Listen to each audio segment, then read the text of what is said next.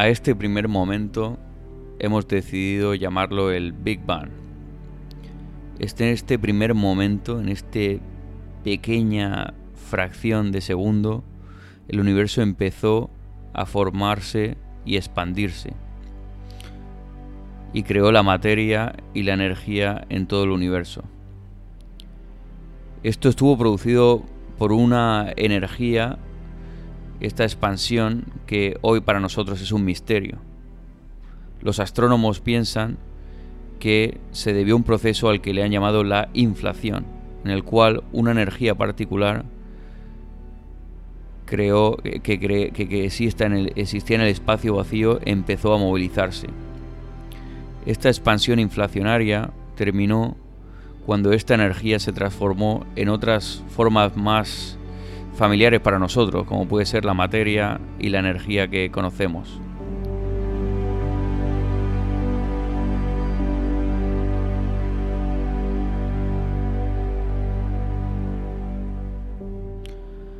Durante el primer segundo de este universo, esta inflación terminó en la primera fracción de segundo y el universo siguió expandiéndose, pero no necesariamente de forma tan, tan deprisa como en la primera fracción de segundo. El universo se empezó a enfriar y se formaron las formas más básicas eh, de la naturaleza. La primera gravedad, esta fuerza eh, de gravedad empezó a unir los núcleos, los primeros núcleos de átomos, también seguidos por unas energías más menos fuertes, más eh, ligeras, como pueden ser las fuerzas electromagnéticas. En este primer segundo de, nuestra existencia, el universo estaba hecho fundamentalmente de partículas, que incluían los quarks, los electrones, los protones, los fotones y los neutrinos. Los protones y los neutrones empezaron a formarse.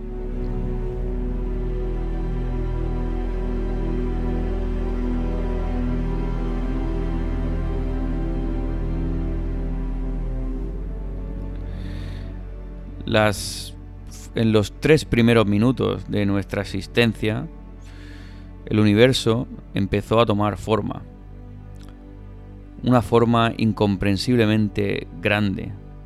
Estos protones y neutrones empezaron a unirse y a formar los núcleos de los elementos más simples. Este universo estaba formado principalmente de elementos.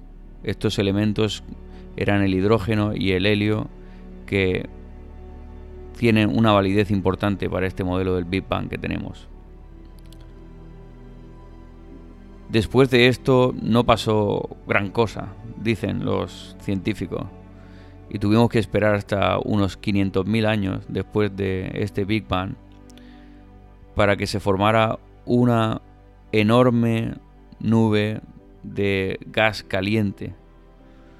Cuando este gas caliente se empezó a enfriar, este fue un momento crítico para nuestra historia, en la cual los electrones combinaron el hidrógeno y el helio de los núcleos, los fotones empezaron a, escaparse o expandirse y podemos ver ya hoy en día, podemos podido detectar estos primeros fotones que se formaron durante eh, los primeros 500.000, 300.000 o 500.000 años del universo.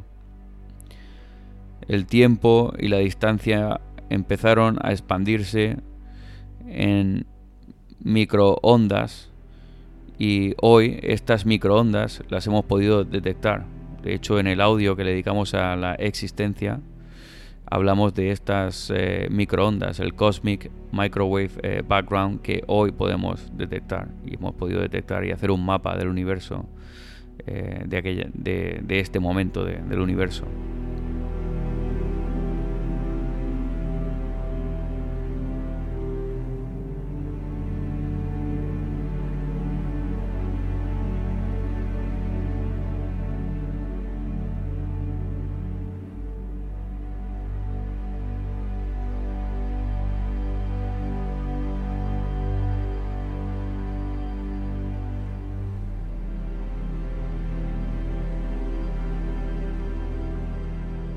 A partir de aquí se empiezan a formar las primeras estrellas y galaxias y dan lugar al, universo poco a poco con el que hoy podemos observar y apreciar y que hemos estudiado. Y para esto tengo un invitado muy especial hoy para hablar de nuestro origen estelar, nuestro origen cósmico, que es nuestro gran amigo José Rafael, también autor del podcast Universo de Misterio. Así que para hablar de nuestro origen estelar, qué mejor persona que nuestro amigo José Rafael de Universo de Misterios. Os dejo aquí con nuestra conversación.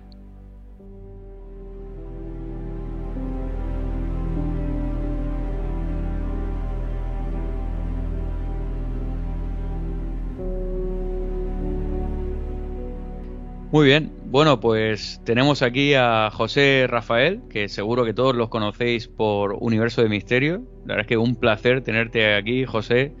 Eh, la verdad es que me siento encantado, vamos. Bueno, encantados también estoy yo, porque, en fin, ya nos conocemos hace tiempo y cuando vengo al último humanista, pues estoy como en mi casa. Bueno, te veo ahí que estás en la nave de Universo de Misterios, estás haciendo ya tu vídeo de YouTube bueno, tu programa, ¿no? Con la comandante Aida, que la verdad yo me, muero de, me parto de la risa con alguno de esos vídeos. Hombre, tratamos que sea que haya alguna algún sketch divertido, no siempre, porque para no cansar y tampoco los sketches no siempre pueden salir divertidos. Y, pero sí, para mezclar un poquito, darle una pincelada de humor a esto, porque hablar siempre de ciencia seria, ¿no? Puede llegar a ser un poco pesado o aburrido. Lo hacemos, tratamos de hacerlos cortito, aunque siempre se nos va la mano, y luego introducirle algún sketch. Y ahora me he puesto las galas para estar en tu programa. Estoy con todo el atrezo. Qué honor, qué honor. Pues yo, fíjate, tú, esta es la primera vez que hacemos una entrevista en el último humanista a alguien que está en, el espacio, en una en otro planeta o en una nave. En la nave, en la nave por los espacios siderales, la, nave, la astronave Pegasus. La nave Pegasus. Y bueno, yo estoy aquí en el planeta Tierra, en, en Boston, y mm. bueno, estoy con una camiseta de mi cervecería favorita y tomándome aquí una cerveza artesanal. No sé si te gusta la cerveza artesanal. La... Me encanta. Esta es una cerveza amarga que hacen aquí en Saratoga, en Nueva York. Y la verdad es que no sé si tenéis cerveza ahí en la nave de Pegasus. Bueno, cuando podemos, cuando podemos, pero nos gusta mucho la cerveza. A la comandante también le gusta. Y, y además. Eh, yo cuando fui a México lo que he descubierto es que en México tienen unas cervezas estupendas. Eh, la, Nochebuena, la Negra Morelos, que yo... O modelo, la Negra Modelo. La Negra Modelo, la Pacífico, la... Sí. La, primera vez me confundí y, y, cuando... España, sí, sí. Bueno, esa es la, esa, sí, realmente. Y cuando estuve en México me confundí, pedí en un sitio, pedí una modelo negra y entonces me dijeron que Naomi Campbell no estaba. Entonces, Esa es eh, la, gracieta que me, que me, ocurrió realmente, ¿no? Y ya aprendí que no es modelo negra, es negra modelos. y es una cerveza estupenda, ¿eh? En efecto, pues bueno, disfrutando aquí de las cervezas. Eh, aquí hablamos mucho de vinos, pero las cervezas también nos gustan mucho. Y sobre todo estas cervezas artesanales. Yo era muy de IPAs, pero luego me sientan regular y ahora me he pasado las cervezas amargas y son las que más me gustan. Pero hoy, el motivo de hoy es hablar un poco sobre un tema que es, pertinente a Universo de Misterio, en el cual hablamos, vamos a hablar sobre las estrellas, el origen de las estrellas y un poco de dónde venimos nosotros, porque como decía Carl eh, Sagan, nosotros somos polvo de estrellas. Entonces me interesa mucho porque aquí en Último Humanista tenemos temas existenciales en los cuales eh, nos gusta, esto es un pequeño refugio donde intentamos eh, comprender de dónde venimos y a dónde vamos, en cierto modo, que son eternas preguntas que nos hacemos como seres humanos. Entonces, podemos hablar un poco del tema. ¿Nos puedes explicar tú, José, que eres el especialista en esto, eh, cómo se originan las estrellas en el universo? Con mucho gusto. Primero quiero decir a tus oyentes los que me conocen ya lo saben, yo no soy científico, no soy astrofísico, soy autodidacta. Eh, me documento, me informo, entrevisto a científicos. Hace poco tuvimos a Héctor Soca, antes lo habíamos tenido otras veces, que nos habló también de estrellas. Eh, entonces, mi conocimiento viene de esto, de la autodidacta, ¿no? Ser autodidacta en este tema. Y por ello puede ser que no sea mm, todo lo detallado que a lo mejor un astrofísico podría hacer, ¿no? Pero a cambio, pues quizás sea más entendible, ¿no? Para un público eh, menos especialista en el tema. Las estrellas es, eh, yo creo que es el objeto más característico del universo. Eh, nuestro universo lo vemos porque está lleno de estrellas, ¿no? Porque hay estrellas y ahí es donde se genera la, luz. Y nuestra propia existencia, pues eh, depende, ha dependido de la existencia de las estrellas. Mm, yo en uno de los programas que dediqué a esto lo decía eh, porque además lo descubrí eh, cuando empecé a leer sobre qué eran las estrellas, ¿no? Y, hay una manera de verlo que me resultó muy interesante, y así lo dije, ¿no? Que las estrellas son el modo que tiene el universo para utilizar la gravedad y a, través de esta utilización de la gravedad generar energía, luz y elementos pesados, la vida, por ejemplo, que depende de todo ello. Así que, podríamos decir que las estrellas son como un mecanismo natural ya entraríamos en filosofías y aquellos que piensan que puede haber un creador, ¿no? Bueno, eh, en principio, desde un punto de vista científico, un mecanismo que tiene el universo de manera natural para, utilizando la gravedad, convertir esta gravedad en energía y en luz. ¿Y cómo se hace este proceso? Pues básicamente el, universo nace en el Big Bang, ¿no? Aproximadamente hace 13.700 millones de años. ¿Esto cómo lo descubren? Bueno, pues porque eh, Hubble, Edwin Hubble, se da cuenta de que el universo se está expandiendo. Y claro, si estamos mirando al cielo nocturno, eh, vemos que la situación de las estrellas esta noche es la que es, pero mañana lo vemos todo un poquito más separado de todo y dentro de un mes todo un poquito más separado de todo, podemos deducir, inferir de esto, que si vamos hacia atrás en el tiempo, todo estuvo un poquito más cerca de todo. Llevado esto a 13.700 millones de años atrás, nos dicen los astrofísicos, por los cálculos que ellos han hecho, todo estuvo en un único punto, ese átomo primordial del que hablaba Georges Lemaitre, ¿no? un sacerdote en 1927, 28, por ahí, ¿no? que él fue el primero que eh, dio la idea de esta eh, de este átomo primordial del cual parte todo a través de una, mm, digamos, expansión acelerada del universo, ¿no?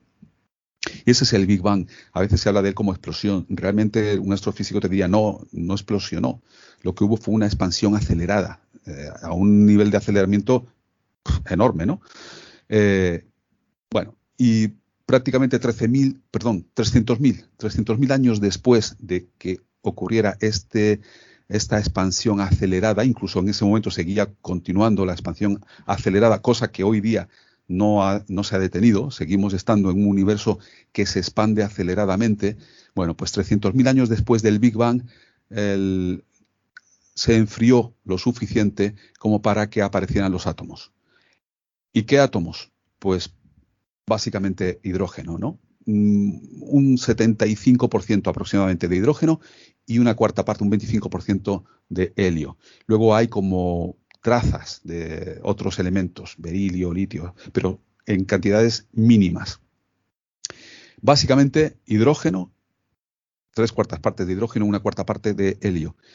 Estos átomos, imagínate, ¿no? en cantidades impensables, se aglutinaron en lo que se conoce como nubes moleculares, inmensas nubes moleculares, porque estos átomos se agruparon en moléculas, ya eran H2, ¿no?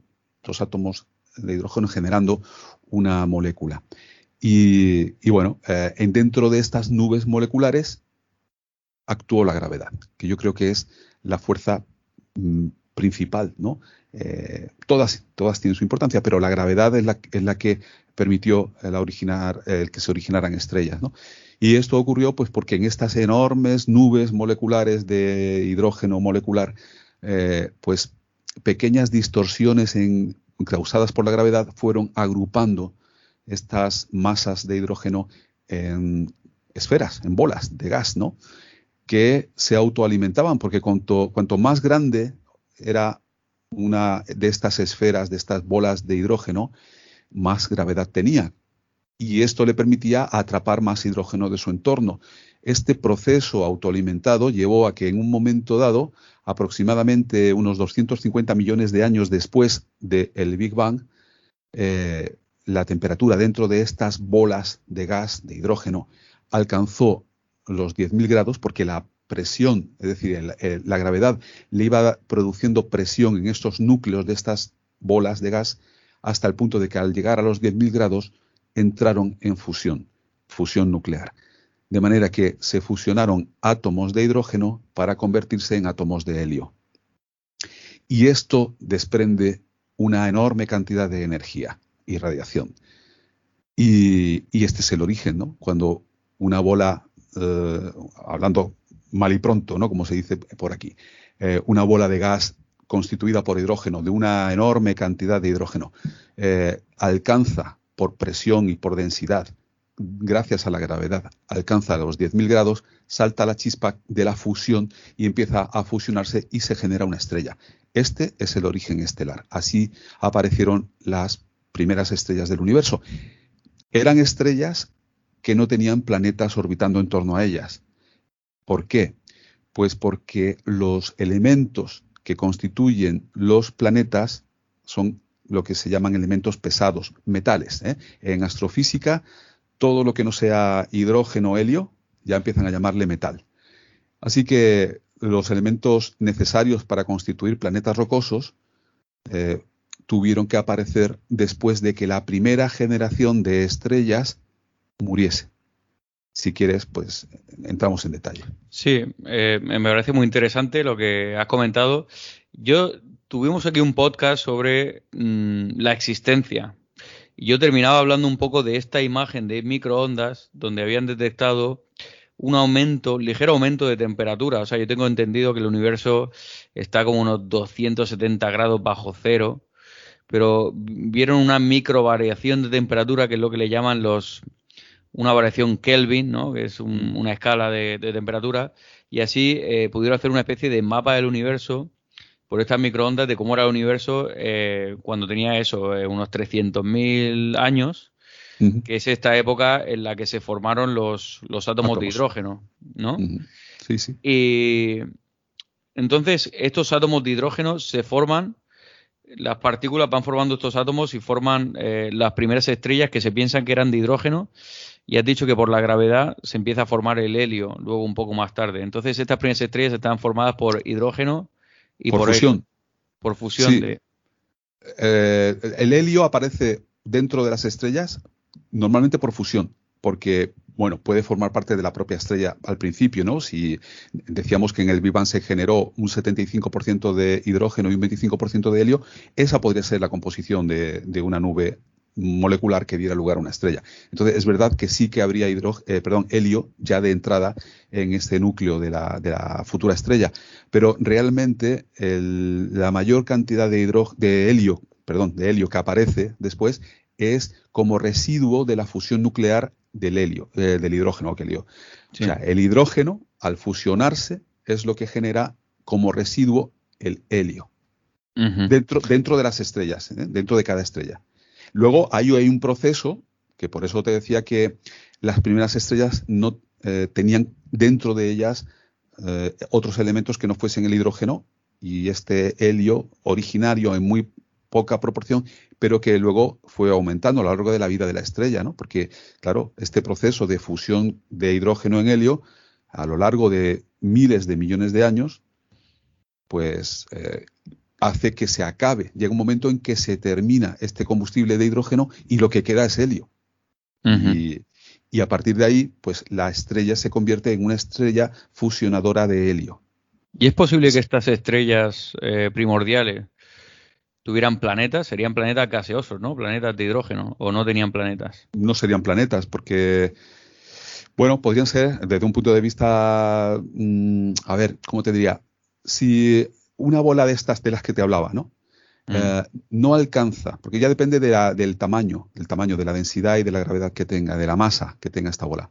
Si una bola de estas de hidrógeno, una esfera de hidrógeno, una nube eh, esférica de hidrógeno, no alcanza, no supera los 0,08 eh, masas solares, no llega a fusionar hidrógeno y entonces se convierte en lo que conocemos como estrella enana marrón. No es un planeta, tampoco es una estrella mm, típica porque ahí no hay fusión. Se le llama, es un objeto al que los astrofísicos llaman enanas marrones. Y podrían existir, que te digo yo, por lo mejor existirían planetas como pueden ser Júpiter, ¿no? O Saturno, es decir, un planeta eh, fundamentalmente formado por una nube de, gas que es hidrógeno y cuyo núcleo, a lo, mejor, por la densidad de la propia, del propio cuerpo y de la gravedad, es hidrógeno eh, metalizado, ¿no? Por la mm. propia densidad. Ese tipo de planeta, pues, cabe dentro de lo posible que sí, es probable, pero eh, planetas rocosos como la Tierra vamos, seguro que no. Esto los astrofísicos lo tienen claro.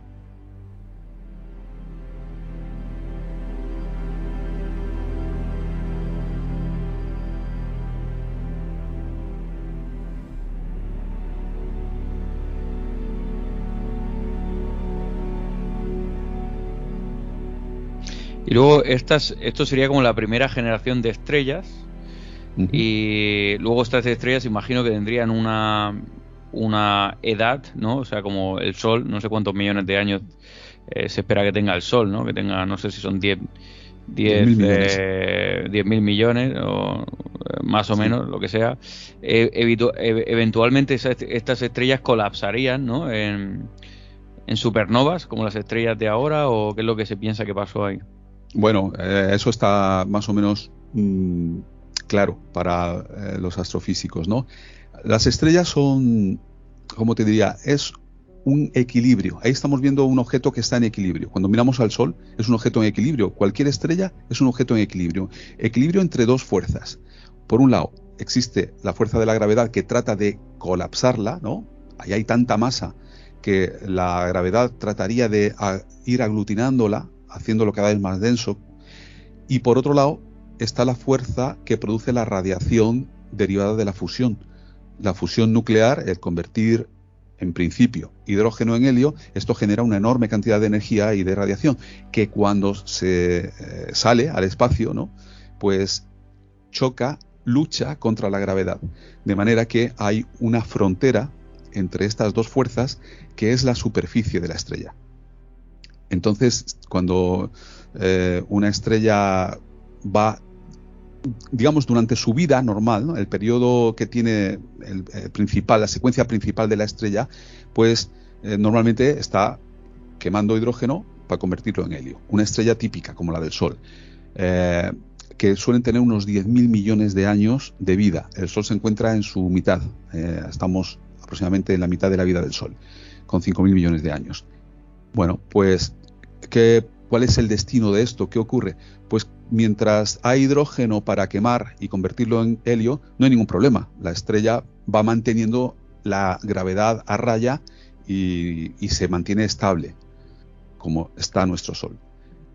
¿Qué pasa cuando se agota el combustible nuclear? Cuando ya el hidrógeno empieza a escasear. Ahí empiezan los problemas para la estrella. Porque al no poder mantener la gravedad a raya, ¿no?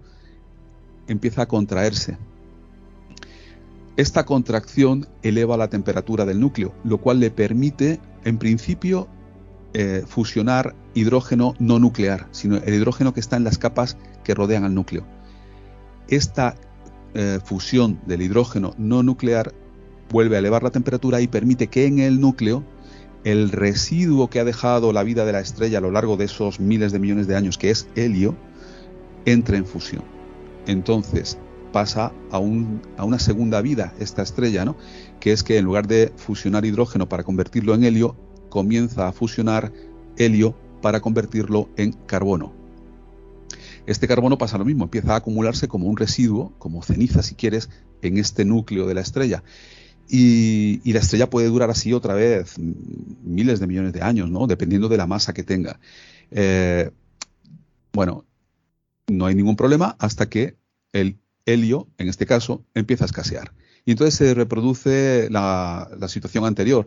En el momento en que empieza a escasear el helio para fusionar del núcleo, comienza a fusionar el helio, porque la gravedad también, al no haber esta energía que mantenga a la gravedad a raya, empieza a concentrar la estrella, sube la temperatura, em, eso le permite poder fusionar el helio que rodea al núcleo y después aumenta la temperatura y empieza a fusionarse el carbono, de, que ya está en el núcleo. O sea que aquí ya empieza a intervenir la masa de la estrella, porque si es una estrella como nuestro Sol, prácticamente ahí se va a quedar. Eh, no va a fusionar mucho más allá, como, mucho un poco de carbono puede que fusione, dicen los físicos solares, ¿no?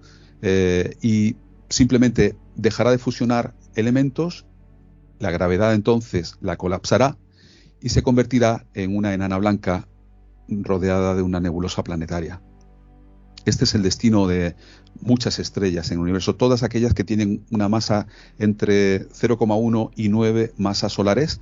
Su destino, cuando terminan de eh, quemar los distintos elementos que han ido generando, porque claro, eh, te decía que el Sol no va a generar, no va a quemar carbono apenas y por supuesto los elementos que luego vienen, ¿no? Pero hay otras estrellas que tienen más masa que el Sol, hasta nueve masas solares, que sí que van a seguir quemando. Después del carbono empiezan a quemar lo que ha generado la fusión del carbono, que es oxígeno. Luego del oxígeno el neón, luego el silicio y finalmente el hierro. El hierro es donde se detiene esta fusión de elementos, porque ya el fusionar hierro le requeriría una energía que el proceso no va a, no va a dar, ¿no? Y ahí es donde termina esto, esta cadena de fusiones, ¿no? De elementos. ¿eh? Eh, lo repito así rápido, el hidrógeno primero, al principio hidrógeno convierte, se fusiona en helio, el helio se fusiona en carbono, el carbono en oxígeno, el oxígeno en eh, neón y el neón en silicio. Después del silicio ya viene el hierro y ahí se queda. Cuando ya no puede fusionar, el, hierro, entonces ocurre lo que ya sabemos, cuando se le acaba el combustible para fusionar, la gravedad ya no tiene esa fuerza que le hace, que la, le mantiene a raya, ¿no? De la radiación de la fusión, ya no hay fusión que la mantenga a raya y entonces colapsa todo eso. Y en estrellas de masas entre 0,1 y 9 masas solares, esto genera una estrella enana blanca, rodeada normalmente de una estrella de, eh, eh, perdón, de una nebulosa planetaria, ¿no? Si la masa de la estrella es hemos visto, ¿no? Hemos visto, en el universo lo vemos a veces como claro, estallan estas estrellas, tenemos todas las nebulosas, ¿no? Sí, está lleno de nebulosas el, el universo y además son lugares mm, maravillosos desde un punto de vista del paisaje, ¿no? Porque está lleno de gas y de polvo, de todos estos elementos que han salido de las tripas de la estrella no solamente los que hemos hablado, ¿no? Hasta llegar al hierro, sino porque claro, hay elementos intermedios que en algún caso eh, escuché por ahí que se generaban dentro de la estrella. No, no es cierto. Por ejemplo, el litio. No sé si lo llegué a decir en, cuando estuvimos hablando de la Inquisición. Me preguntaste un poco, hablamos del litio. Ah, me preguntaste por el bipolar y por el litio. Sí, sí, el y hablamos se forma en las primeras estrellas, ¿no? la, o, la segunda. No, el, litio se forma no dentro de la estrella, sino en la nebulosa planetaria, por degeneración de otros elementos. Eh, o sea, hay gente que piensa que todos los elementos se forman interior de la estrella. No, se forman estos que hemos dicho, ¿no? El hidrógeno, helio, el carbono, oxígeno, neón y silicio, y luego el hierro. El resto hasta llegar al hierro, los intermedios se generan por degeneración en la nebulosa planetaria. Ah. y, luego los otros. Por ejemplo, que es necesario para la materia orgánica, se forma ahí, ¿no? Se forma ahí, en, la, nebulosa planetaria por degeneración. Y los más pesados, más allá del hierro, entonces eso ya intervienen, eh, se forman en mm, supernovas. Ahí es donde eh, se generan este, este, tipo de elementos más pesado que el hierro. y, bueno, total, te decía que que cuando una estrella tiene esa masa, entre 0,1 y 9 masas solares, termina convirtiéndose en una estrella blanca, en una, estrella enana blanca. Pero si tiene más de 0, eh, más de 9 masas solares, entre 9 y 30 masas solares, normalmente cuando termina de fusionar el hierro, perdón, el, anterior, cuando ya llega al hierro y solo tiene hierro para fusionar, eh, entonces como no le queda más combustible, entonces colapsa. Y entonces en lugar de colapsar y terminar en una nana blanca, colapsa en supernova. Se genera una supernova que, bueno, es un espectáculo, puede, puede brillar más que toda una galaxia, ¿no? Una supernova. Y, bueno, pues eh, ahí ya intervendrían otros límites, por ejemplo, el límite de Chandrasekhar. Este ¿Conocemos alguna? Porque claro, las nebulosas sí que las vemos incluso en la Vía Láctea, pero ¿alguna supernova ahora mismo que sea observable en el...? Sí, sí, sí. Hay, bueno, es que hace poco, en agosto, ha habido una noticia sobre un nuevo tipo de, supernova que antes no se tenía eh, constatado fidedignamente que existiera, es solo una predicción, pero en agosto se ha visto que este tipo de supernova se llaman supernova por captura de electrones. Y, es que se le ha visto, ¿no? O sea, sí se las ve. De hecho, hay una que se está esperando, iba a decir de un momento a otro, pero de un momento a otro en astronomía es en los próximos... El próximo millón de años. millón, cientos de millones de años probablemente, que es Betelgeuse, que es una estrella, eh, una gigante roja de la constelación de Orión. Y esta eh, se espera que colapse cuando se supone que está terminando ya su proceso, aunque ha habido, eh, digamos, opiniones contradictorias al principio porque se vio que había una atenuación de su brillo, entonces se pensaba que es que estaba acabando su combustible. Y cuando, como decimos, ¿no? cuando una estrella acaba su combustible, ojo, porque o termina en nebulosa planetaria y enana blanca o en una eh, gigante roja, ¿no? Gigante roja y después. y esto estamos hablando todavía de la primera generación de estrellas, ¿no? Que pueden... No, no, no. Ya estamos hablando de la segunda generación, ¿no? Segunda, tercera incluso, sí, sí. Segunda, tercera incluso. O sea, mm. tenemos una primera generación de estrellas que podrían tener unos 10.000 millones de años que eh, colapsan y son primordialmente de hidrógeno que se forma helio ahí por fusión. Y estas estrellas formaron también nébulas eh, o supernovas y estas nuevas nébulas por gravedad, por gravedad forman segunda generación de estrellas eh, que, forman los, nuevos elementos que has dicho, que son el, oxígeno, el bueno, el carbono. Que, ya, que, ya, están, estos elementos ya están porque se han generado en la primera generación de estrellas. Lo que pasa es que al salir al espacio no han generado planetas. O sea, digamos, no están en el espacio, en el espacio interestelar, porque están generándose. Estamos hablando de la, del universo. La primera generación, cuando, antes de, de morir la estrella, ha fusionado el, helio, o sea, el hidrógeno forma helio y el helio dentro empieza a formar ya por primera vez. Carbono, oxígeno, eh, todo esto. Carbono, oxígeno, sílice y hierro.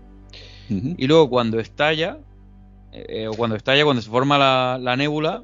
cuando muere, porque puede que no estalle, puede que no estalle, simplemente colapsa por la gravedad, en algún caso, si tiene una gravedad de nueve masas solares, no llega a estallar, simplemente colapsa gravitatoriamente, se convierte por un lado en una estrella enana blanca y esa nebulosa planetaria que sí que contiene ya elementos pesados, los metales que eran los forma el, nitrógeno, el litio y prácticamente todo el resto de los elementos de la tabla periódica se forman ahí. En la... Menos los pesados, menos, los que son más del hierro. Eso ya necesitan una supernova para que se generen. Como por ejemplo el plomo o el... El uranio, el oro, el platino. Por ejemplo, el platino, lo que leí era que necesitaba una kilonova. Eh, no, no bastaba una supernova, sino... Una supernova Ahí está la supernova, luego está la eh, que lo llaman hipernova y luego está la kilonova. La kilonova es cuando chocan eh, dos estrellas de neutrones o una estrella de neutrones y un agujero negro. Cuando se fusionan, eso genera un estallido de tal magnitud que le llaman kilonova. Y ahí, por ejemplo, aparece el platino, ¿no? O sea, Entonces, una cosa, si tenemos platino en nuestro planeta, si aquí hay platino, es porque en la formación del planeta Tierra intervinieron elementos que se habían generado en este tipo de cuerpo, en una kilonova, en una explosión de esta magnitud, por ejemplo. O sea que cuando el Sol es una estrella de segunda generación, o de tercera, o de cuarta. Desde luego ¿no? es de primera, no es de primera. De primera no, sabemos, yo no, sabría decirte exactamente si es de segunda, tercera o cuarta, porque ahí ya por cálculo, ¿no? teniendo en cuenta que tiene 5.000 millones de años de vida eh, y el universo tiene 13.700 millones de años de vida, pues es probable que haya habido alguna generación más allá de la primera entre el Sol y la primera, ¿no? Puede ser que sea la nieta, una estrella nieta de las primeras estrellas, puede ser, ¿no? Y en la formación del Sol, cuando se formó el, Sol, o sea, el sistema, el sistema solar, esto se produce por gravedad también, o sea, por esta gravedad que se van acumulando estas moléculas de hidrógeno principalmente. Imagino que el universo tendrá sobre todo hidrógeno, ¿no? Es lo que hay en el universo. Un 75% es lo que aparece. El universo. Entonces se va mm. formando este hidrógeno, pero este hidrógeno también va arrastrando eh, todo tipo de elementos que, hay por todo el universo esparcidos, ¿no? Como... Bueno, eh, te diría una cosa. Hay un 75%, es lo que más abunda en el universo en cuanto a elementos, pero dentro, dentro de lo que conocemos como materia bariónica. Porque en el universo hay otros tipos de materia. Está la materia oscura, y, y, luego la energía oscura. Entonces, sabemos que en realidad la materia bariónica que está constituida fundamentalmente por hidrógeno, eh, por lo menos su origen, ¿no? y sigue siendo así, yo creo que es el elemento más abundante, eh, es apenas el 4, 4 o 5% de todo lo que constituye el universo, porque luego está la materia oscura, que creo que era el veintitantos, hablo un poco de memoria ahora mismo, y luego estaba la energía oscura, que era el setenta y tantos, ¿no? Por ciento. Entonces, eh, claro, Sí, yo me, yo me escuché tu, audio de la materia oscura, que tiene ya tres o cuatro años, fue lo que me enganchó a mí a Universo de Misterio. Entonces lo que estamos hablando es que la materia bariónica, que es la materia observable para nosotros, es, es en torno al 4% del universo, ¿no? Sí, y de esa materia observable, la mayor parte es hidrógeno. Y entonces, eh, estas segundas estrellas o terceras estrellas, eh, como podría ser el, el Sol, van arrastrando pues la materia que es el universo, que hay un poco de todo, ¿no? Oxígeno, eh, platino, mercurio, básicamente todos los elementos de la tabla periódica. Puede ser que haya otros átomos que nosotros no conocemos en la, otros elementos, o sea, o se puede pensar que todo el universo está formado de los mismos elementos. Bueno, eh, yo recuerdo una clave, antes hablábamos fuera de micrófono del programa La Clave, ¿no? Recuerdo una clave de hace, de hace ya muchos años, me acuerdo de, uno de los invitados que era, eh, era un jesuita, además afincado en Estados Unidos, no recuerdo ahora el, nombre, aunque yo a este hombre le he escuchado varias veces porque es interesantísimo. Y, este hombre decía que eh, la tabla los elementos de la tabla periódica son los que son y no pueden ser otros. Porque como sabemos cómo están hechos los átomos, ¿no? que tienen un núcleo, eh, el, átomo más simple es el, de hidrógeno, ¿no? que tiene un núcleo con un protón y un electrón que le está dando vuelta. el siguiente es el helio, con dos protones y dos electrones. Y si tú vas metiéndole protones y electrones, pues hay un, orden, ¿no? Eh, por eso se descubrió la tabla periódica y incluso se predijo. Hay elementos que no se habían encontrado todavía, pero que el, descubridor de, la tabla periódica, el descubridor entre comillas, el que ideó este modo de ordenar los elementos, eh, dijo, bueno, aquí falta, y dejó el hueco, ¿no? Aquí falta este, aquí falta este, que ya aparecerán, y efectivamente aparecieron, ¿no? Y, total, que, respondiendo a tu pregunta, los elementos que están en la, en la tabla son los que son, a partir de ahí es muy difícil. Hay ya elementos que se pueden generar de manera artificial, ¿no? Eh, bajo determinadas condiciones.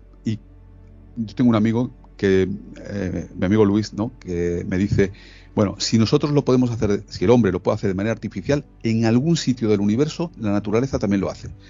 Así que, bueno, pues cabe dentro de lo posible que haya elementos más pesados de los que aparecen en la tabla periódica. Yo diría que sí, yo creo que ya eso casi es opinable, ¿no? Podríamos entrar ahí un poco en la especulación. Pero vamos, que el sistema es muy claro, ¿no? O sea, va añadiéndole protones al núcleo y electrones para mantenerlo estable, el átomo, electrones dándole vueltas alrededor. y, esos son los que son. Se ha llegado, creo que eh, el uranio era uno de los más pesados, pero luego creo que ha aparecido uno o dos más, ¿no? Ahora mismo me hablo de memoria y no me acuerdo, ¿no? De los nombres. Una, pregunta, ¿se piensa que estas estrellas de primera generación se, se formaban galaxias también, ¿no? sí, sí, sí, sí. Y entonces, ¿cómo los planetas se forman de las estrellas por este efecto gravitacional? Donde quedan elementos fuera de, de, la estrella, ¿no? Se forma alguna especie de disco con todos esos elementos que van colapsando y las partes que quedan fuera se van acumulando. ¿Cómo quedan los planetas? Es una pregunta que nunca nunca te he hecho, pero ¿por qué se forman, por qué los planetas rocosos se quedan más cerca de la estrella y los planetas gaseosos se quedan más alejados de la estrella? Me haces preguntas que para mí son muy difíciles. pues yo creo, a ver, es que los ¿Existen planetas rocosos que están alejados? Bueno, eh, no los conocemos, pero existen subplanetas, o planetas enanos que son rocosos y que están más allá de, Neptuno, ¿no? En la nube de Oort.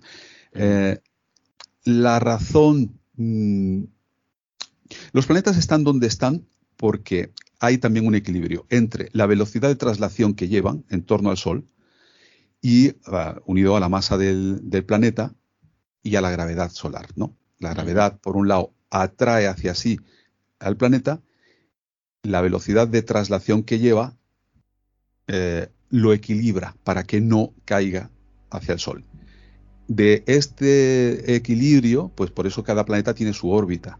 Eh, ¿Por qué los planetas más cercanos al Sol son rocosos y por qué los más alejados son gaseosos?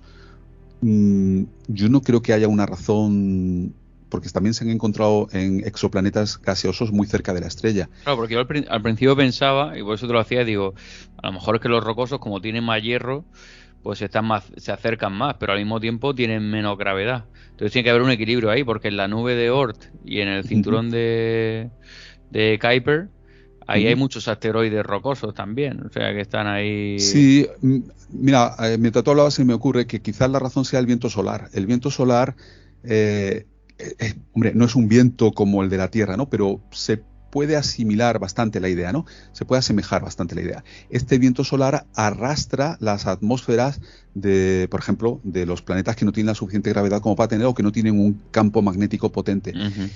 Podría ser que eh, planetas gaseosos, fundamentalmente formados únicamente por gas, fuesen en un sistema solar primigenio, fuesen barridos por este viento solar y expulsados a más distancia. Rocosos, ¿no? Este viento solar no les afecta de este modo. Y quizás por eso esta sea la razón de por qué los planetas más cercanos al Sol sean rocosos y los más alejados gaseosos. Muy bien, bueno, y así estamos aquí indagando en cómo se forma el sistema solar. Muchas gracias aquí, eh, José, que a gusto estamos. Eh, este tema del planeta. oye, me, falta una cerveza de esas que tú tienes ahí, que ahora me, la bebería muy a gusto. la cerveza y me está me estoy sintiendo inspirado. Me voy a pegar un traguito. Cuando estés por eh, España, a ver si hacemos un programa, pero con cervezas delante los dos y nos tomamos una cerveza y disfrutamos los dos. Con cerveza andaluza, ¿no? La Alhambra, ¿no? Que aquí se vende. A la Alhambra 1925 esta, yo la he visto. Bueno, es, excelente, por ejemplo, la Alhambra, sí. Aunque hay muchas, ¿eh? La, Estrella Galicia también. O sea, España tiene también buenas cervezas. Y también hay ahora una moda este mi amigo Luis del que hablaba hace un momento, él en, el sótano de su farmacia, él hace cerveza, cerveza casera. Entonces, eh, pues también podríamos entrarle a cerveza artesanal. Es que ahora está de, moda lo de hacer cerveza casera. Yo tengo un amigo que la hace también. Creo que es mucho más fácil que el vino de hacer la, cerveza. pero estas cervezas amargas que me gustan a mí ahora, eh, yo creo que tienen un proceso más, más complejo y más eh, mm. elaborado, aunque creo que ahora hay mecanismos artificiales que ya te las hacen más rápido. Antiguamente tenía que estar en barril un año o algo así hasta que mm. entren las levaduras salvajes, decían, que, tenían que entrar ahí y bueno, que a veces pues eh, digamos que eran, e, eran más difícil de, obtener. Pero bueno, volviendo ya entre cerveza y cerveza, mi cerveza tiene el mismo color que, el sol, aunque el sol es blanco, ¿no? O sea, el sol cuando lo miras desde fuera de la atmósfera es blanco, ¿no? Nosotros lo vemos amarillo, pero en la Tierra, pero fuera de la Tierra es, el sol es blanco. Sí, su luz creo que es de 5.700, hablo de memoria, ¿eh? 5.700 grados Kelvin, que eso es la luz blanca. Esto eh, es como los LED. Ahora las luces LED, cuando tú vas a comprar una bombilla LED, eh, te viene ahí la temperatura de color. Bueno, pues una temperatura como la del Sol suele ser eso, 5.700, alrededor de esto. Y una cálida de 3.000 y pico, por ejemplo, pues no. Es la que aparentemente tiene el Sol en, la en el atardecer, pero que en realidad es porque atraviesa la atmósfera y todo esto, ¿no? Pero su luz es blanca. Oye, y las primeras generaciones también emitían fotones, obviamente, ¿no? Con esta fusión desde el principio. Y te quería preguntar por el tema de, bueno, ya dentro del sistema solar, eh, sabemos que en la Tierra se forma la vida desde, lo estaba leyendo ayer, pero decían que desde hace ya unos 4.000 millones de años, o decían que la, primera no disputada era como una que habían encontrado en Quebec, en Canadá, una roca con unos fósiles de bacterias anaeróbicas que tenían unos 3.200 millones de años, pero que hay gente que piensa que desde hace unos 4.000 millones de años ya se forman bacterias eh, anaeróbicas. Eh, esto bueno, yo tengo, no sé, te lo comenté, te lo comenté en otro podcast, tengo una amiga que, que, está en la NASA, que está mandando el rover este a Marte. Entonces, el debate que hay ahora mismo es el cómo se forma la vida, ¿no? Eh, por eso están intentando ir a Marte, para ver si hace unos 3.700 millones de años en Marte se formaron bacterias anaeróbicas también, es lo que se está intentando ver, ¿no? Es un proceso mm. universal, más que un proceso del planeta Tierra. Y yo creo que lo más probable es que sea un proceso universal, que la vida tiende a formarse en todos sitios. Claro, yo creo que la vida es una característica más del universo como lo es la gravedad. Eso es lo que... Claro, ahí entramos en lo especulativo, pero en lo que cada uno pueda creer pero o de un punto de vista filosófico, pero es que eh, también los indicios apuntan a eso. Si, si, vemos aquí en la Tierra hay eh, vida que vive en sitios realmente raros para nosotros, ¿no? Por ejemplo, hay una bacteria, la radiodurans, que vive en el interior de un reactor nuclear con niveles de radiación absolutamente tremendos, ¿no? Y ahí consigue vivir y prosperar. Hay bacterias que han salido al espacio y han sobrevivido. Entonces, eh, y luego un día podíamos hablar de los nanobios, ¿no?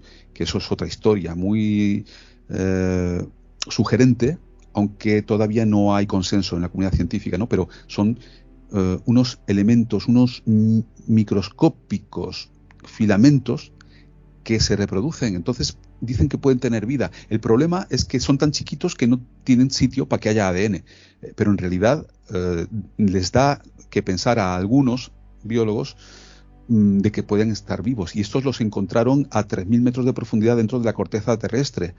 Eh, es decir, yo creo que la vida es una característica del universo y tiene que haber cantidad de lugares donde haya aparecido la vida. Otra cosa es que la vida llegue a formas complejas, a organismos complejos, y que además luego alcance la inteligencia y dentro de ello la tecnología. ¿no? Eso ya podríamos decir, bueno, a, lo mejor no ha tenido tiempo el universo todavía de generar muchos, eh, muchos planetas, ¿no? Donde haya podido surgir una vida de organismos complejos y la inteligencia.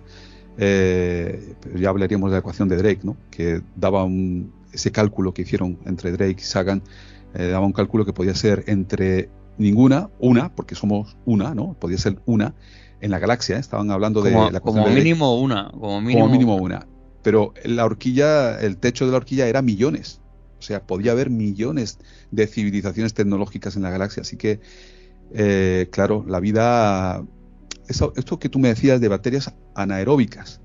Claro que son anaeróbicas, porque el oxígeno en nuestro planeta no existió. En el principio, al principio de la formación de nuestro planeta, el oxígeno brillaba por su ausencia. Lo único que había era. había oxígeno en el, en el universo, pero en el planeta Tierra el oxígeno era estaba en el agua, ¿no? O sea, el Exacto, eso es. Había oxígeno en agua, formando parte de moléculas de agua, pero no había oxígeno en forma de gas.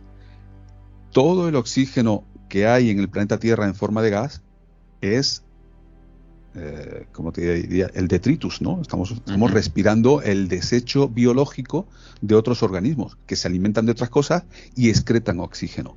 Eh, y nosotros respiramos este oxígeno. Las plantas, por ejemplo, ¿no? Ellas eh, dejan el oxígeno como un residuo, ¿no? Después de su metabolismo, de convertir la luz del sol en energía, ¿no? Hacer la fotosíntesis, el desecho es el oxígeno. Y las bacterias que generaron el oxígeno pues eran lo mismo.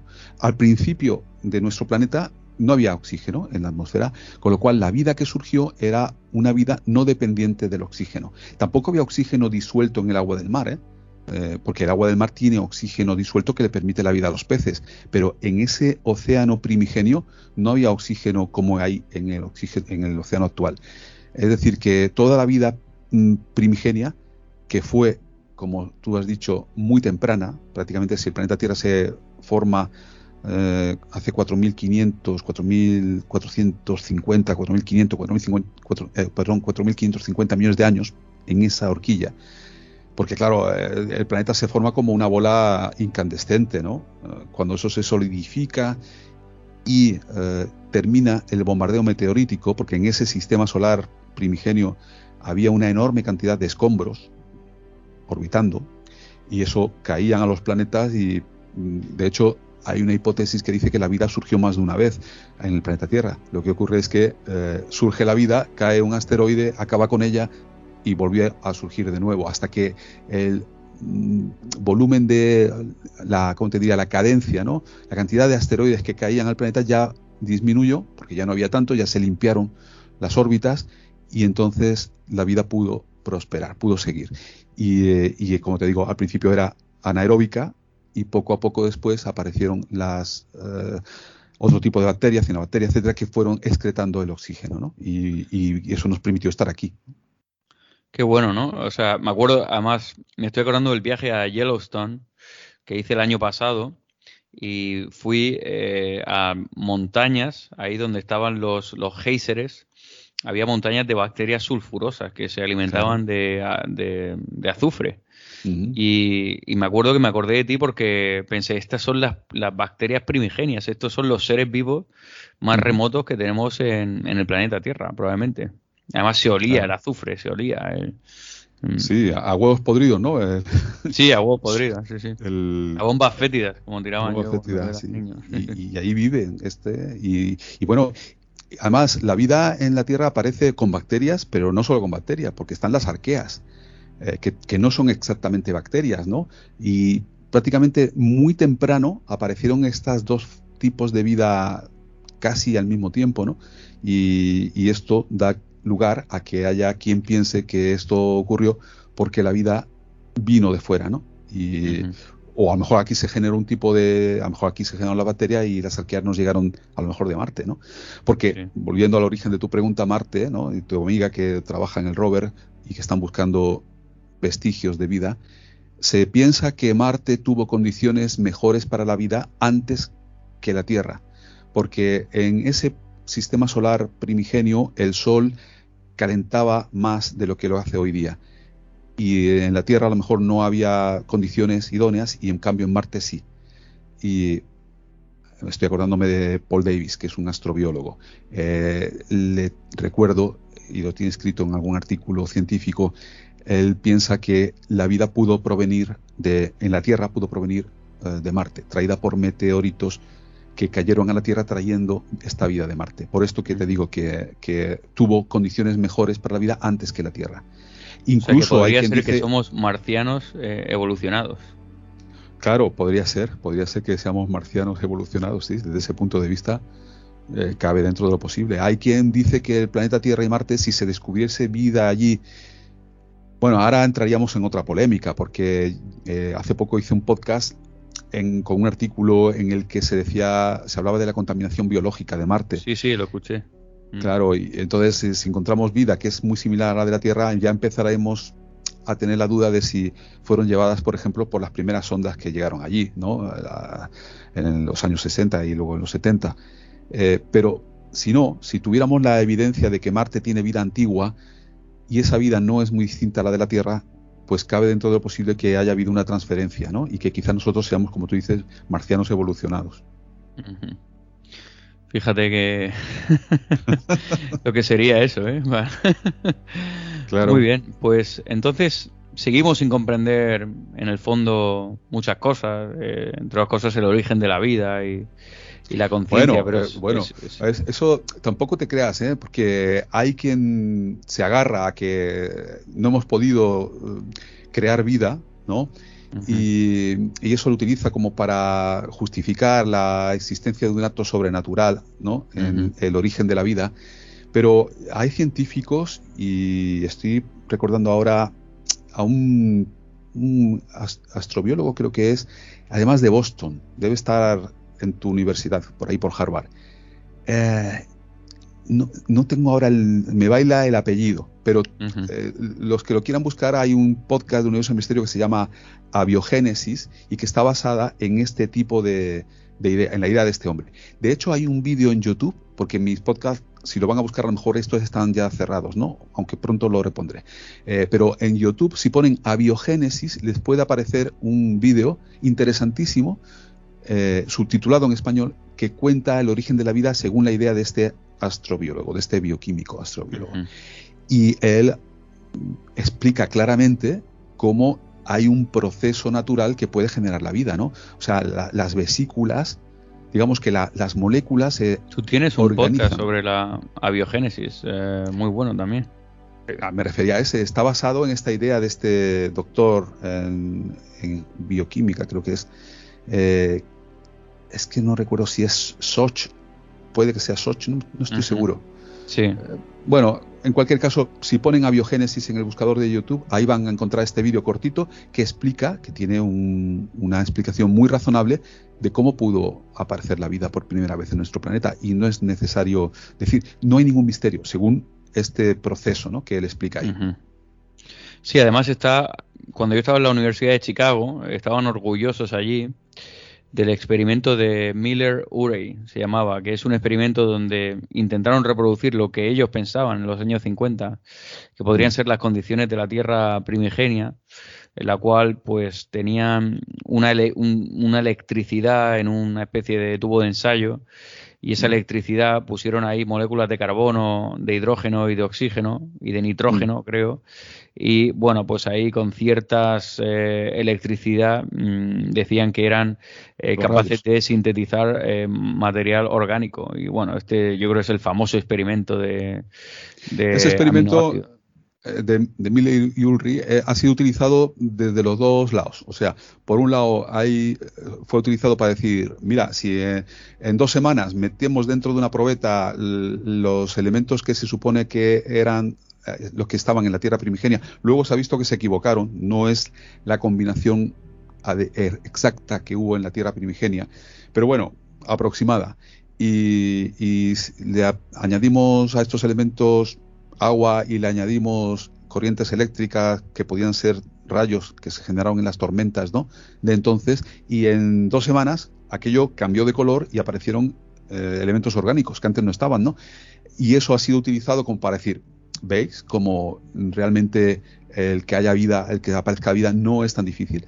Y por otro lado, eh, los que existen los que dicen, no, si después de meter todos los ingredientes en la probeta y de meterle los rayos y no sé qué, eh, no ha aparecido ningún bichito vivo, es que la vida no es tan fácil de, construir, ¿no? De hacer, ¿no? Eh, pero sí es cierto que ese fue un experimento muy famoso y sigue siéndolo a día de hoy, ¿no? Claro. Bueno, aquí lo que se ha hecho aquí, precisamente en Harvard, es eh, sintetizar desde los nucleótidos del ADN, creo que se ha sintetizado ARN que se puede reproducir, pero claro, ya parte de los nucleótidos, no, no de, tengo entendido que no, bueno, lo estaba hablando precisamente con uno que estaba haciendo el doctorado aquí el otro día en el barrio chino, cenando, pero creo que todavía no se ha podido sintetizar eh, vida desde de, cero, desde los, desde los átomos de la tabla periódica, ¿no? Eh, pero se están haciendo cosas eh, como sintetizar por ingeniería una bacteria con los mismos...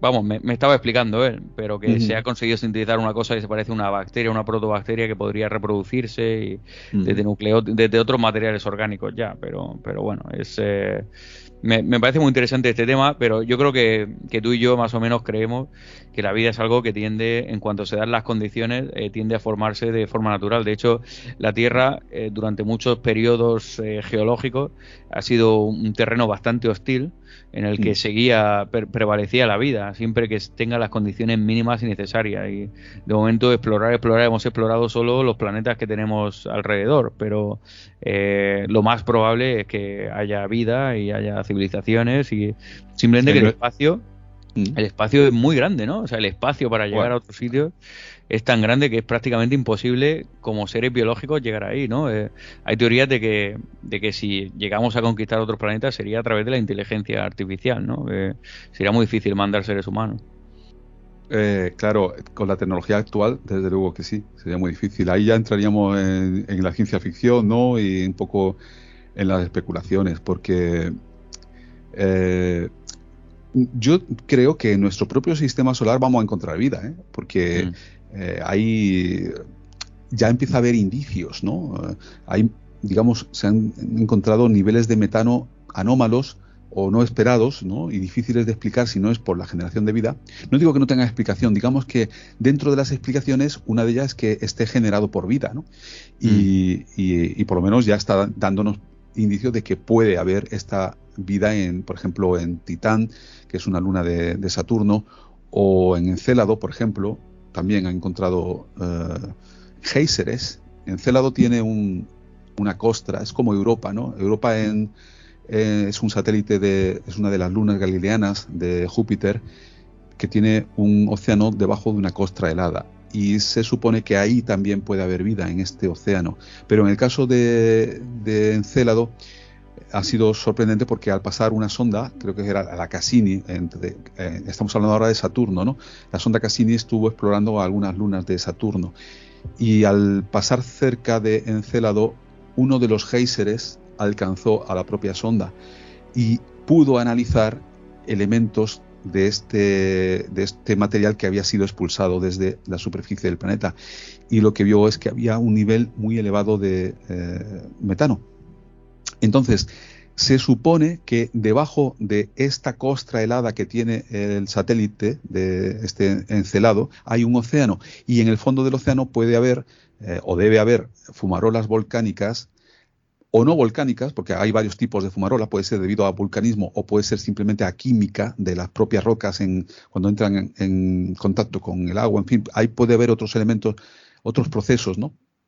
Quedémonos con esta idea de fumarolas hidrotermales, que eh, expulsaron este agua que atravesó eh, la costra helada y que salió al espacio a tal altura que la pudo, recoger esta, sonda, ¿no? La detectó y ahí había la, noticia que ha sido, la hemos traído al, eh, no sé si al podcast, pero sí estoy seguro al canal de YouTube de la astronauta del universo de misterios en YouTube, ¿no? Ahí, pues hablamos de que se había descubierto este nivel anómalo de metano en este eh, geyser que se había podido analizar, ¿no? De Encelado. Y esto ha dado lugar a que ya estén diciendo, ¿no? Que tendríamos que hacer alguna misión que pueda penetrar, ¿no? atravesar esta costra helada y, eh, llegar al, océano. Eh, o sea que en nuestro propio sistema solar hay lugares que pueden albergar vida. Probablemente terminaremos encontrando alguno que la donde la haya. Y si esto ocurre en nuestro sistema solar y ya tenemos que por lo menos hay un sitio donde hay elementos, eh, organismos complejos, pluricelulares y que además han llegado a alcanzar la cultura y la inteligencia y la tecnología, pues probablemente, teniendo en cuenta la magnitud del, universo de nuestra propia galaxia, ¿no? Eh, los, últimos datos creo que ya iban por 400.000 estrellas, eh, perdón, 400.000 millones, 400.000 millones de estrellas solo en nuestra propia galaxia. Eh, es, una cantidad, y cada una de ellas, o cada una de ellas, muchas de ellas, con planetas orbitando en torno a sí, porque hasta los años 90 los astrofísicos pensaban que no había planetas más que en el sistema solar, ¿no? Claro, es que a mí lo de encontrar vida en otros planetas me parece algo parecido a lo de encontrar otros planetas en otras estrellas, ¿no? Que como no las veíamos, nadie pensaba que pudiera haber planetas. Y hace 25 años nos damos cuenta de que prácticamente todas las estrellas tienen planetas. Pues si todas las estrellas tienen planetas, probablemente muchísimas de estas estrellas, pues surge la vida como surge en la Tierra. O sea, es, es lo lógico. Y de ahí, y de ahí surgimos nosotros, ¿no? Como decía Carl Sagan, que claro, hoy en día lo damos por hecho, pero en aquella época, en los años, pues no sé cuándo lo diría, los 80, principios de los 80 o finales de los 70, eh, que éramos polvo de estrella, sería un choque para la sociedad, pero es que realmente... Bueno, esto se sabía... Sagan lo puso en palabras bonitas, pero ya se sabía de antemano, ¿no? De con anterioridad, lo de la nucleosíntesis, la generación de elementos pesados en los hornos nucleares por fusión. Y, pero es así. Y, queda muy bonito la frase, ¿no? Somos polvo de estrellas, pero es que es cierto, estamos hechos de cenizas de estrellas. Eh, lo que nos constituye, ¿no? si, si, nuestros oyentes se tocan ahora la cara, la piel, ¿no? o la queratina de las uñas o del pelo, todo eso está formado por elementos que se sintetizaron en su origen en el horno nuclear de una estrella gracias a la gravedad. Porque aunque sea el litio, que hemos dicho que el litio no se genera dentro del horno nuclear, se genera por degeneración de electrones luego en, el, en la nube no ¿no? en el espacio interestelar, pero se genera por degeneración de elementos que previamente se han constituido dentro del horno nuclear por fusión ¿no? de la estrella, de una estrella. Es decir, que en el, en el fondo siempre el origen es estelar, ¿no? Y de la, gracias a la gravedad. Somos seres hijos de la gravedad. Somos polvo de estrellas, pero sin la gravedad obviamente no existiríamos, ¿no?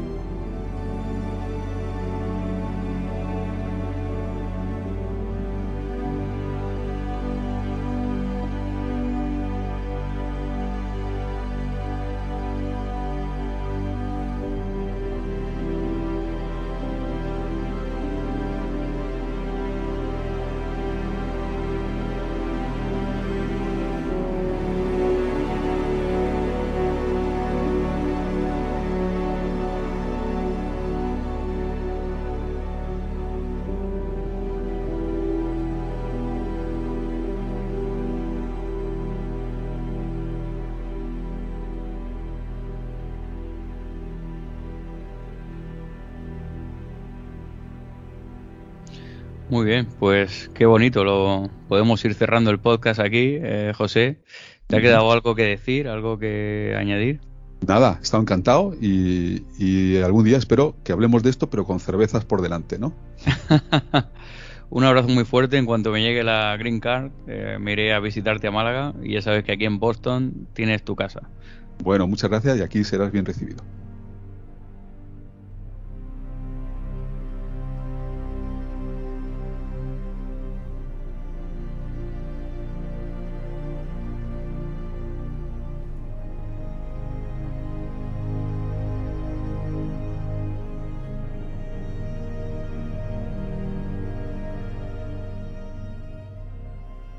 Bueno, pues ya habéis oído. Como decimos aquí, eh, José y, yo eh, estamos más o menos de acuerdo en que probablemente el proceso de la vida tiene que ser un proceso bastante universal. Tiene que ser bastante regular a lo largo del universo.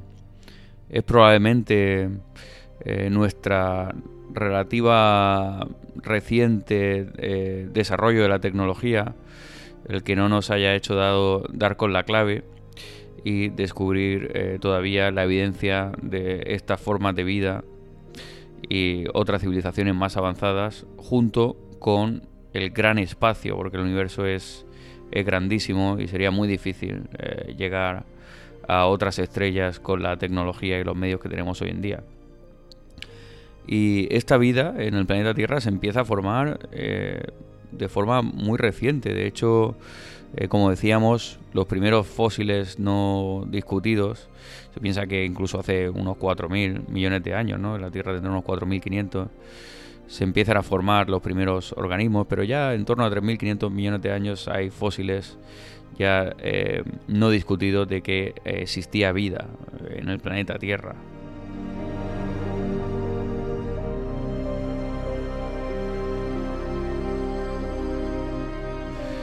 Y así hemos ido evolucionando prácticamente con la misma historia del planeta, la misma historia de, la vida, de la cual venimos todos, de las primeras bacterias que se formaron, de las cuales eh, venimos todos. Fijaos, eh, esto llevó cierto proceso y no es hasta hace unos 3.000 millones de años que somos conscientes de que han existido los primeros, o probablemente se hayan formado los primeros virus Hace unos 2.400 millones de años se empiezan a formar las primeras bacterias que producen metano. Este metano del que eh, probablemente pensamos que eh, es evidencia de que haya vida en otros planetas. Buscamos este evidencia de metano en, Marte o en Venus o en Encelado para ver si sabemos que como las bacterias producen metano, si encontramos cantidades de metano eh, menos naturales podríamos pensar, aunque podría haber otras causas, pero podría ser un biomarcador eh, en otros planetas de que existe vida. En estos 2.500 o 3.500 millones de años, pero tenemos consciente de, somos conscientes de que ha habido periodos de gran cambio climático en la Tierra con grandes extinciones de todos los seres vivos. Eh, por ejemplo, sabemos que hace unos 2.300 millones de años la Tierra se congeló totalmente, se convirtió en una especie de, de bola de hielo.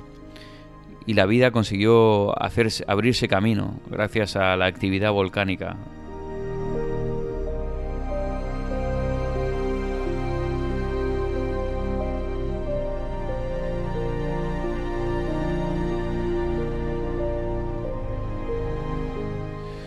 hace unos 2100 millones de años empieza a formarse la fotosíntesis con las primeras eh, cianobacterias. Como decíamos, empieza a salir el oxígeno que sale del agua.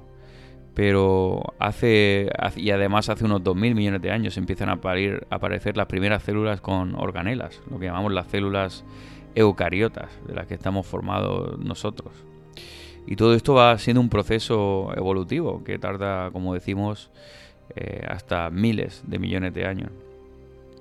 Se empiezan a formar poco a poco los primeros precursores de, las plantas, lo que serían las plantas, los animales, los hongos. Hace unos 800 millones de años se empiezan a formar la vida multicelular, las primeras esponjas. Hace unos 770 millones de años se vuelve a congelar otra vez todo el planeta y se vuelve otra vez una bola de nieve en la cual la vida eh, tiene dificultad para abrirse camino, pero consigue, consigue sobrevivir y superar estos momentos.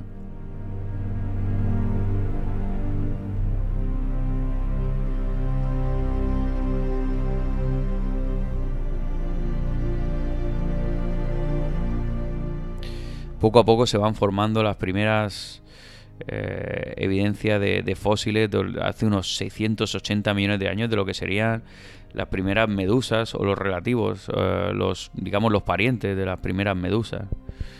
Y la vida se sigue abriendo camino, se sigue, sigue evolucionando a pesar de los cambios climáticos que se producen en, nuestra, naturaleza, ¿no? Como decimos, la, naturaleza que, a veces nos referimos al planeta Tierra como, como la naturaleza o el universo en sí se empiezan a formar primeros fósiles de, anémonas, de corales eh, eh, durante esta época.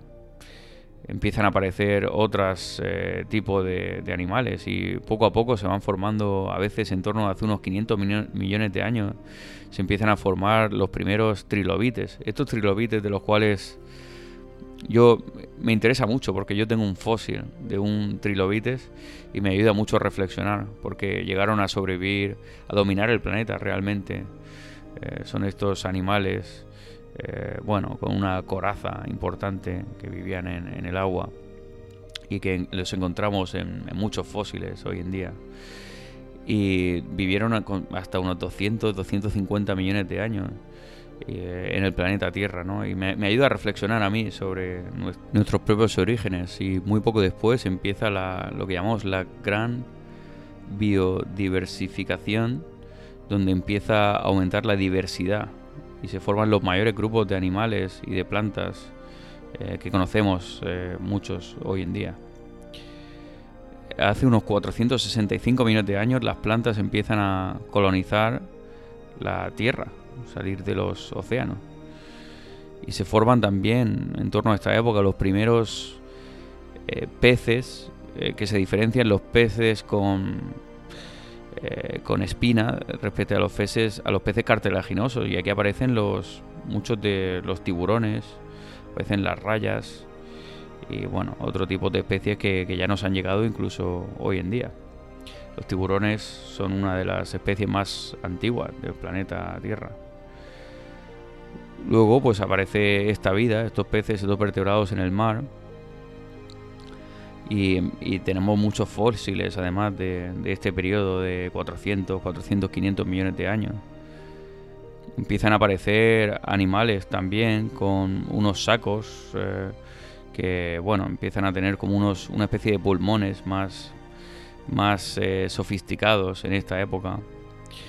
Eh, empiezan a aparecer también lo que son los primeros insectos, en torno, fíjate, en torno a hace unos 400 millones de años, los insectos más... los primeros insectos que hemos encontrado. Aquí también empiezan a aparecer en torno a unos 397 millones de años, y esto pues, lo sabemos por evidencia de, los fósiles que hemos encontrado. Aparecen los primeros animales de, cuatro piernas, lo que llamamos los Tiktaalik. Y estos Tiktaalik son una especie de peces con eh, con cuatro eh, miembros y bueno, son capaces de caminar. De aquí surgen, empiezan a surgir los primeros anfibios y se empieza un poco a colonizar lo que llamamos la Tierra. Este es el momento de los tetrápodos que empiezan a conquistar la Tierra y esto ocurre en torno a hace unos 400 millones de años. Empiezan a aparecer los primeros árboles fosilizados también en torno a esta época. Y, aquí estos tictalis empiezan a tener eh, los son los primeros eh, ancestros de animales de, cuatro piernas. En torno a 340 millones de años aparecen los, los anfibios. Y en torno a 310 millones de años empiezan a aparecer los reptiles, los reptiles modernos. Que darán lugar, pues bueno, a todos estos reptiles y a los primeros, a los dinosaurios y el planeta pues tendrá estos, estos reptiles llegarán a colonizar el planeta. Eh, muchos de estos empiezan a desarrollar ya los, primeros eh, colmillos o las primeras eh, dentaduras. En torno a 250 millones de años se produce la primera extinción masiva, lo que llamamos el periodo permiano de la primera extinción. Y esto acaba con, con los últimos trilobites.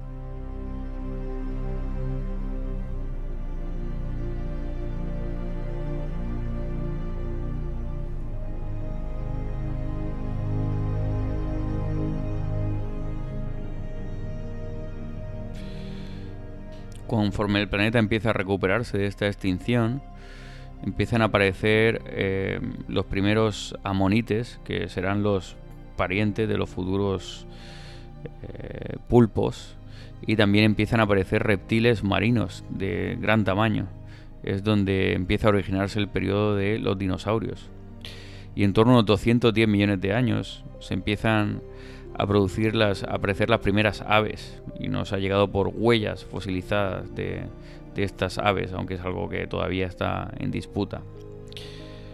En torno a esto, a unos 200 millones de, años, 200 millones de años, aparece otra gran extinción, eh, extinción masiva. Bueno, como vemos en el planeta ha habido varias extinciones masivas y aquí después de esta recuperación empiezan a aparecer los primeros protomamíferos.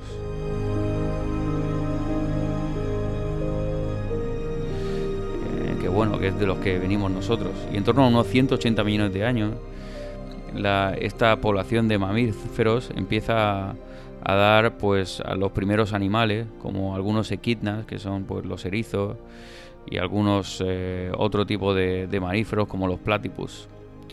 En torno a 160 millones de años eh, aparecen eh, dinosaurios que tenían ya eh, plumas. Se piensa que bueno que las aves en realidad vienen de, los dinosaurios. Y en torno a unos 150 millones de años aparecen los primeros ya no discutidos pájaros. Unos 140 millones de años aparecen los marsupiales. Y bueno, estos aparecen en Asia principalmente y son nuestros, en el fondo son nuestros parientes más lejanos. Y hay mucha diversidad. Aparecen flores, plantas. En torno a unos 100, 100 o 80 millones de años aparecen otros mamíferos ya como las, las ballenas, los murciélagos, los precursores de los perros, ¿no? que son, estos le llaman los laurasiéteres, ¿no? es eh, como se llama este grupo. Aparecen también los otro grupo que son los primeros, da origen a los primeros primates, a los primeros roedores, y otro grupo que da lugar, los Senartra, que da lugar a los primeros armadillos, y los afróteros, que, que da lugar a los primeros elefantes.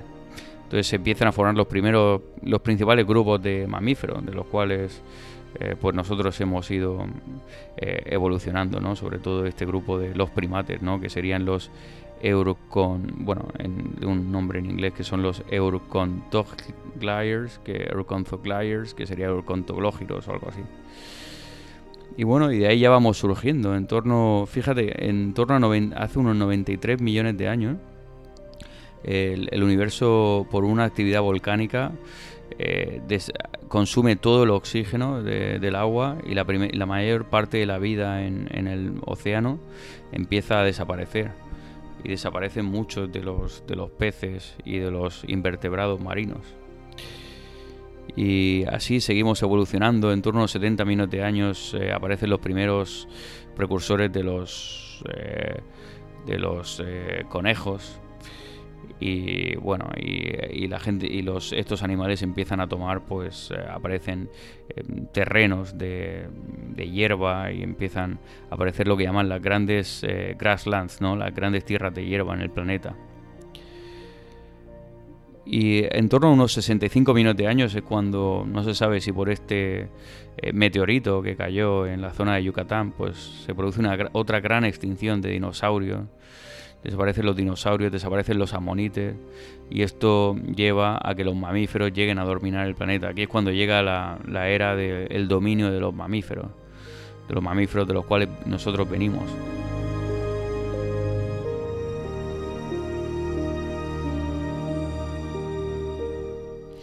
Y de aquí pues los primates empiezan a separarse en dos tipos de, grupos también.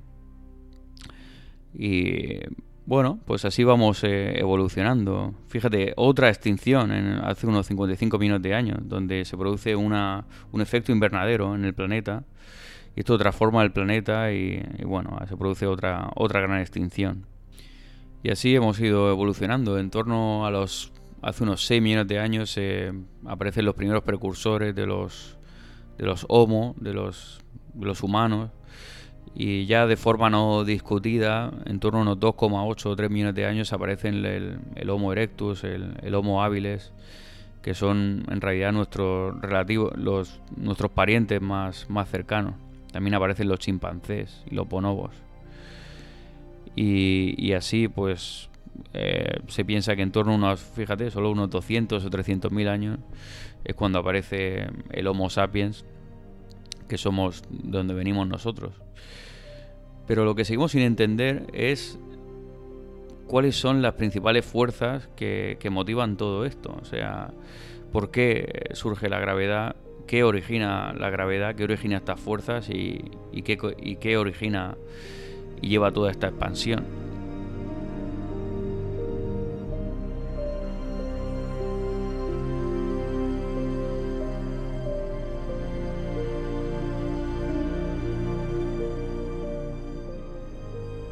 Los físicos intentan comprender y nos damos cuenta de que en realidad esta materia bariónica de la cual nosotros estamos formados es un porcentaje relativamente pequeño en el universo.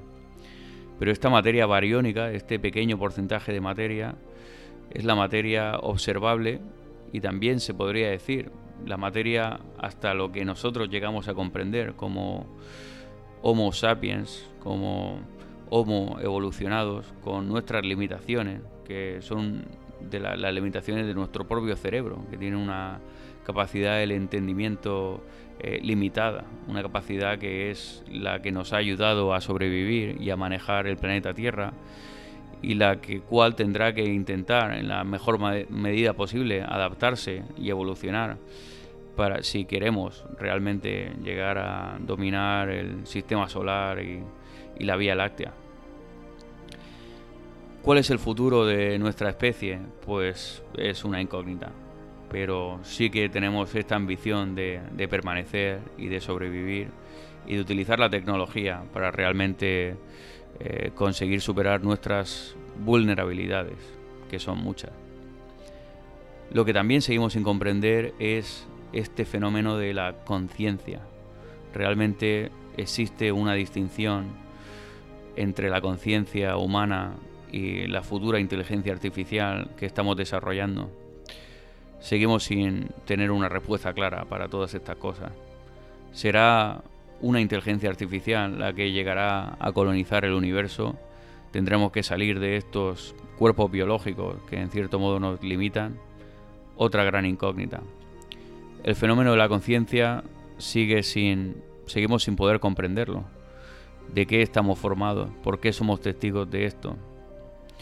Una de las, de las cosas de las cuales deberíamos sentirnos agradecidos o debería de consolarnos un poco es el gran privilegio que tenemos de ser no solo testigos de lo que nos rodea, sino de ser conscientes de este gran universo en el cual nosotros estamos, formamos parte.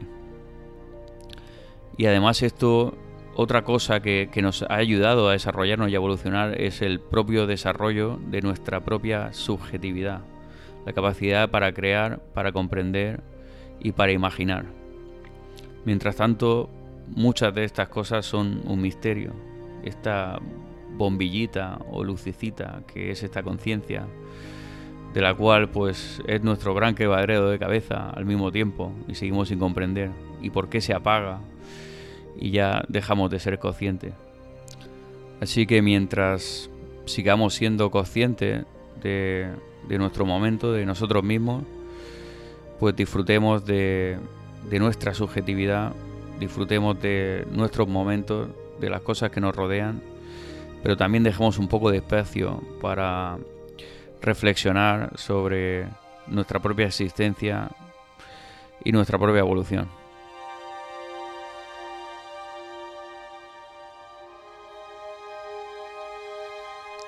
Así que con esto me despido. Un abrazo cósmico y hasta el próximo audio del último humanista.